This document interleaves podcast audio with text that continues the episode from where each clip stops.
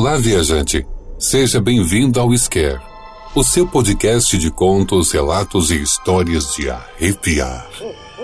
Se tiver coragem, ouça até o fim a história de hoje. Episódio de hoje: Corpo Seco. Sou uma pessoa simples, com hábitos e costumes modestos. Aprendi desde muito cedo que não é preciso muito para termos uma vida confortável.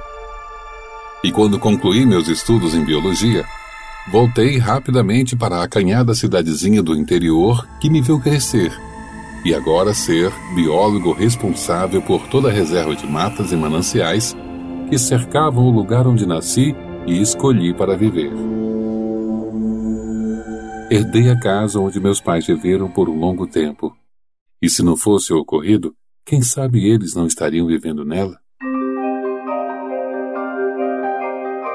Meus pais sempre gostaram de cuidar de animais e de plantas, por isso, desde muito cedo, tive contato com muitas espécies que rodeavam a nossa propriedade. Esse também foi um dos motivos pelos quais escolhi ser biólogo.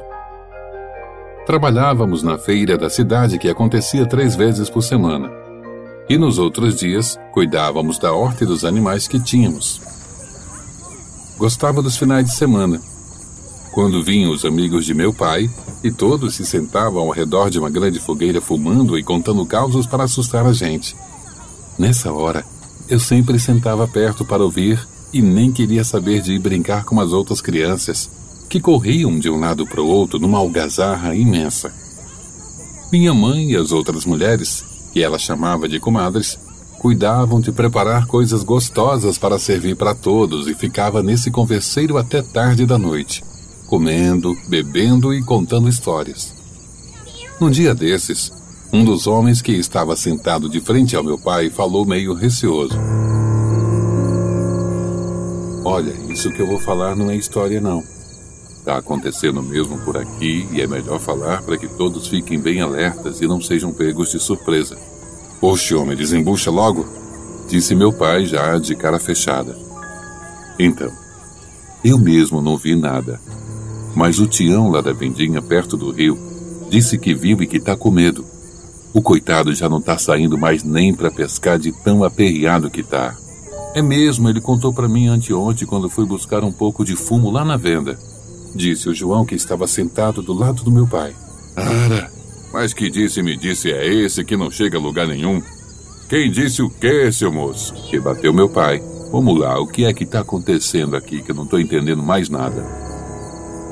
Olha, o seu Tião falou pra gente que tem uns 20 dias, mais ou menos, que ele foi buscar um dos porcos que ele cria e que escapou do cercadinho. Daí ele teve que entrar na mata que tem logo atrás da vendinha dele. Mas ele não ficou com medo não, só, porque ainda era de dia. Então ele foi de mão limpa, sem levar nada, nem mesmo facão. Ele achou que era coisa rápida. Ele seguiu mata dentro, andou, andou e nada de encontrar o porco fujão.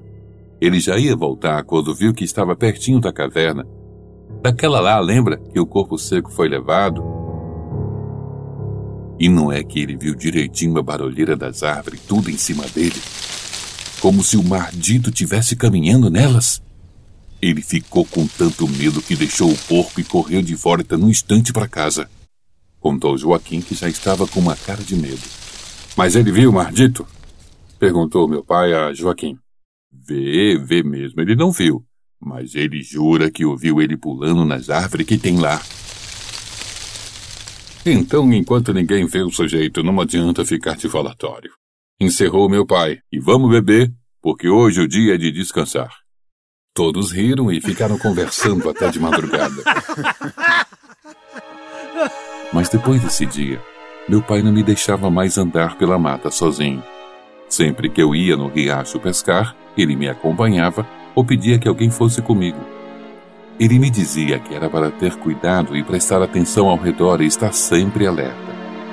Perguntei ao meu pai sobre o tal corpo seco que falaram na roda de conversa aquela noite, e ele então me contou um pouco sobre essa criatura amaldiçoada. Em vida ele era muito ruim. Batia até na própria mãe, fazendo ela sofrer muito. Então, quando ele morreu, nem o céu e nem o inferno quis a alma dele, até a terra o expulsou. Então ele virou o corpo seco. Uma alma condenada a vagar presa a um corpo apodrecido que é só pele e ossos que fica vagando pelas matas urrando e se encontra alguém, ele dá o abraço da morte na pessoa e rouba a vida dela. Por isso que a gente tem medo desse ser. A caverna que o João falou, prosseguiu ele, é aquela que fica perto da nascente do rio onde a mata é mais fechada. O corpo seco foi levado para lá há muitos anos porque, como meu pai me contava, o corpo de um carpinteiro que era muito ruim não ficava enterrado. Eles sepultavam ele e no dia seguinte o corpo aparecia do lado de fora do cemitério. Tentaram várias vezes enterrar ele, mas como nem a terra queria aquele corpo, pegaram e levaram para a gruta lá na mata e colocaram pedras por cima para evitar que ele voltasse. É, mas pelo jeito, acho que não deu certo. Disse meu pai com uma cara pensativa e coçando a barba. E agora a gente faz o quê? Perguntei ansioso e com muito medo daquele ser das trevas. Ué, faz oração, benze a entrada das casas para manter ele lá na mata e a gente fica longe dele e segue a vida. Se ele não tiver ninguém para atacar, com o tempo ele vai virar uma árvore seca e não vai mais fazer mal a ninguém. É por isso que de vez em quando a gente vê umas árvores que lembram pessoas. Era um corpo seco que não se alimentou e morreu de fome.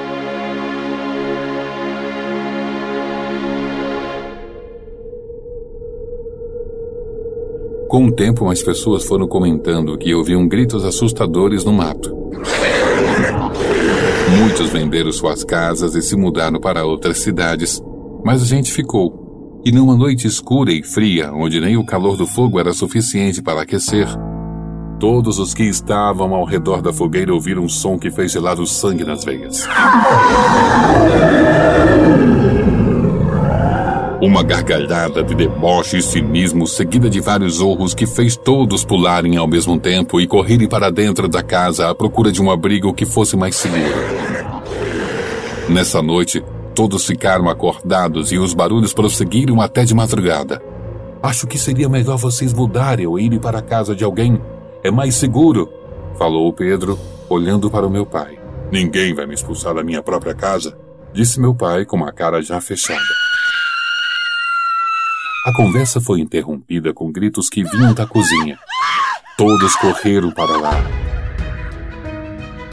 Minha mãe segurava uma toalha enrolada em seu braço e com uma expressão de dor e desespero em seu rosto. As outras mulheres estavam congeladas em um lado da cozinha, olhando fixamente pela janela, onde o rosto demoníaco estava parado, lambendo suas garras. Na hora, ninguém entendeu nada foi quando um dos homens pulou e jogou um facão em direção à criatura que agora olhava diretamente para nós.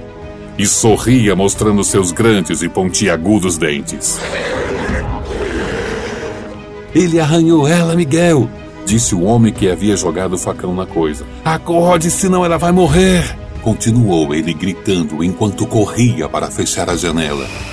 Foi tudo muito rápido depois disso.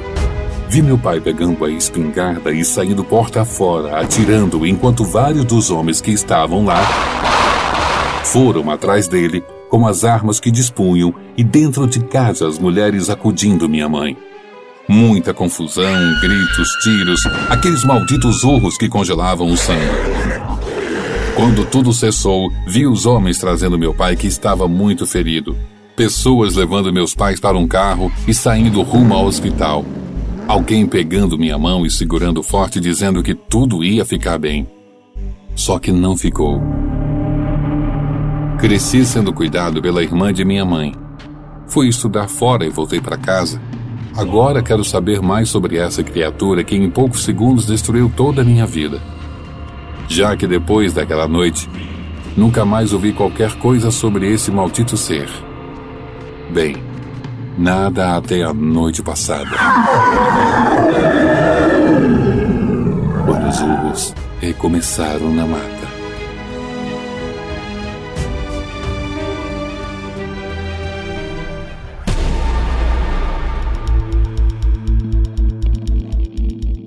Olá, amigo ouvinte.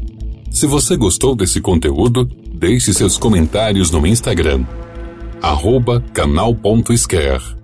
Em breve iremos selecionar alguns comentários e poderemos fazer a leitura deles em um episódio futuro. Desde já, obrigado por sua participação e companhia.